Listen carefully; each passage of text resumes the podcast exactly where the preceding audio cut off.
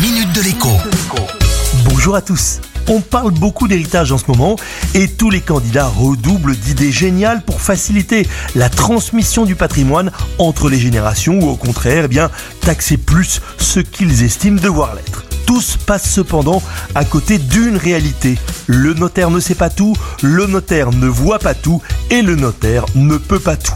Si la vieille croûte accrochée depuis des décennies dans la cuisine est en réalité un tableau de maître, eh bien, il ne peut pas le savoir. Si les faïences rangées dans un carton dans la cave ont en fait une très grande valeur, alors que dans la succession, eh bien, elles sont déclarées comme de la vaisselle, il ne peut pas non plus le savoir. Le bon côté des choses, c'est que bien des objets sont ainsi transmis entre les générations sans que leur valeur réelle ne soit déclarée à quiconque. Le mauvais côté des choses, c'est que vous détenez peut-être chez vous, sans le savoir, des objets de valeur dont vous n'avez pas l'usage, voire qui vous encombrent, mais dont vous seriez bien content de récupérer la valeur en espèces sonnantes et trébuchantes.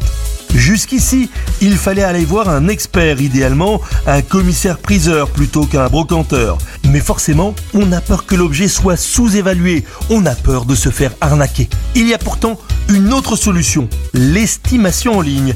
C'est le site d'enchères en ligne ebay.fr qui propose ainsi la première estimation gratuite. Les suivantes le sont aussi à condition de mettre en vente les objets sur eBay. Pour pouvoir faire estimer son objet, il suffit de transmettre quelques photos et une estimation vous est transmise 48 heures plus tard sans obligation. À demain.